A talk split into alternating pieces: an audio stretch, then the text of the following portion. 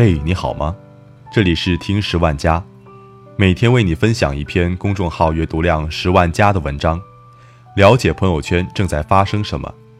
今天分享的文章题为《三十六岁女演员过劳死》，有些人的泪比你想象的更令人崩溃。来自公众号洞见，作者洞见 neo。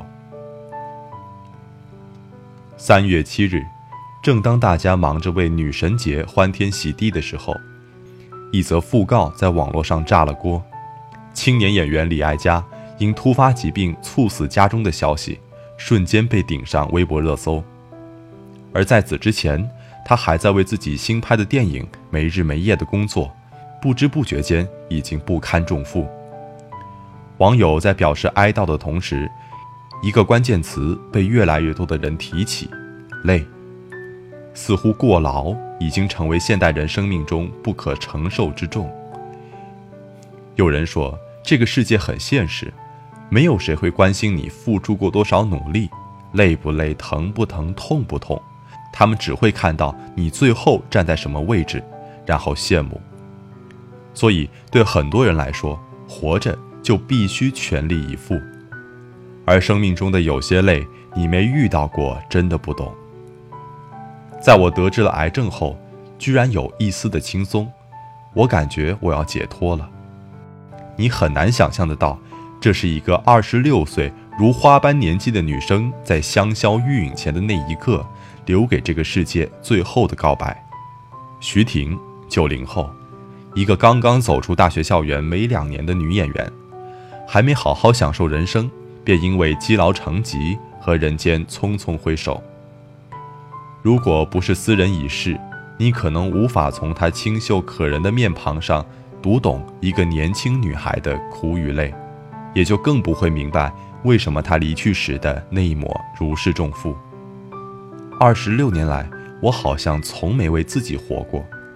爸妈生了七个小孩，我是老三。从上大学以来就自己挣钱交学费，大学没读完就带着三百块开始北漂住地下室。五年来拼了命的拍戏挣钱，给弟弟交学费、交房租，替父母还债、买房。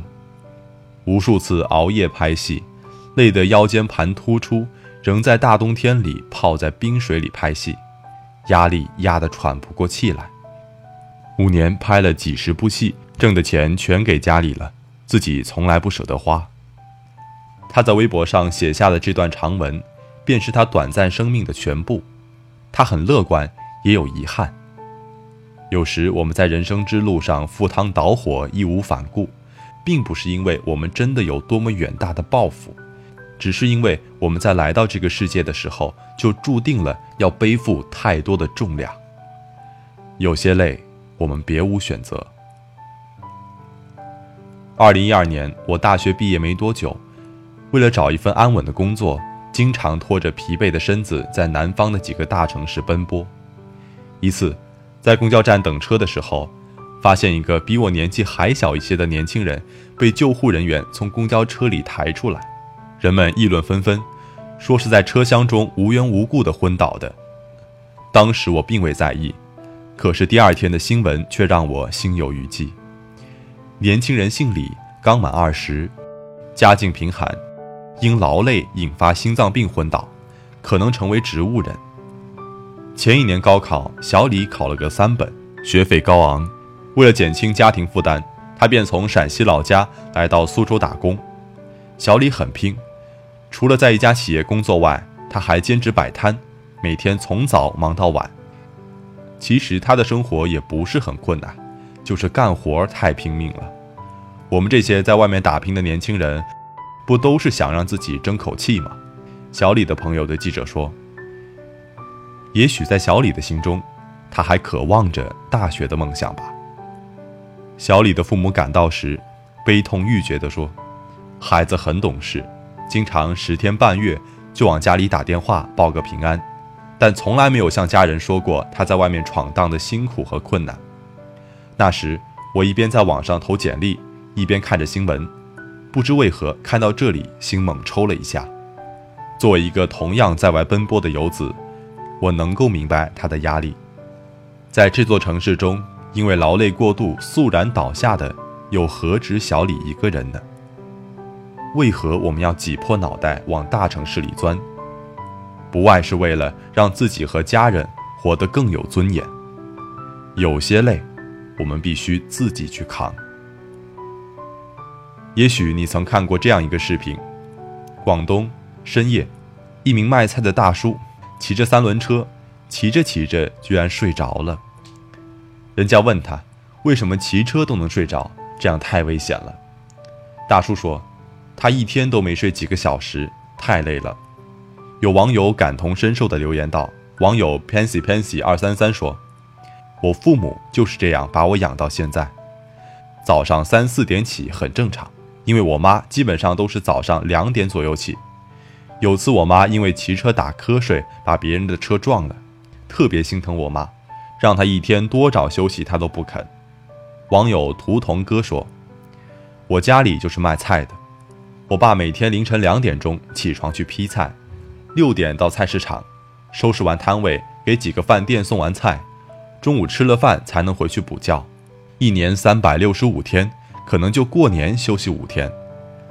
冬天他满手冻疮，现在我上班了，就想多努力多挣钱，希望他能减轻负担，早点退休，好好过日子。我们不知道这位大叔是谁的父亲，又是出于什么原因让他年近花甲。依然为生活劳累不堪，但是我知道，人活在这个世界上，总是需要完成一些属于自己的使命。地铁上，一个男人趴在女儿腿上睡着了，而女儿紧紧地将父亲扶住。我们不知道这个父亲到底经历了什么才会累成这样，但是女儿默默地支撑着父亲的重量，不就是他为之奋斗的方向吗？有些累。是因为有些人需要我们拼尽全力去守护。二零一六年，央视进行过一次数据调查，巨大的工作压力导致我国每年过劳死的人数达六十万人。人体就像是一台机器，而越来越多的人却选择了超负荷运行。去年年底看过一个新闻，安徽六安的外科医生方培虎猝死在值班室内，年仅三十一岁。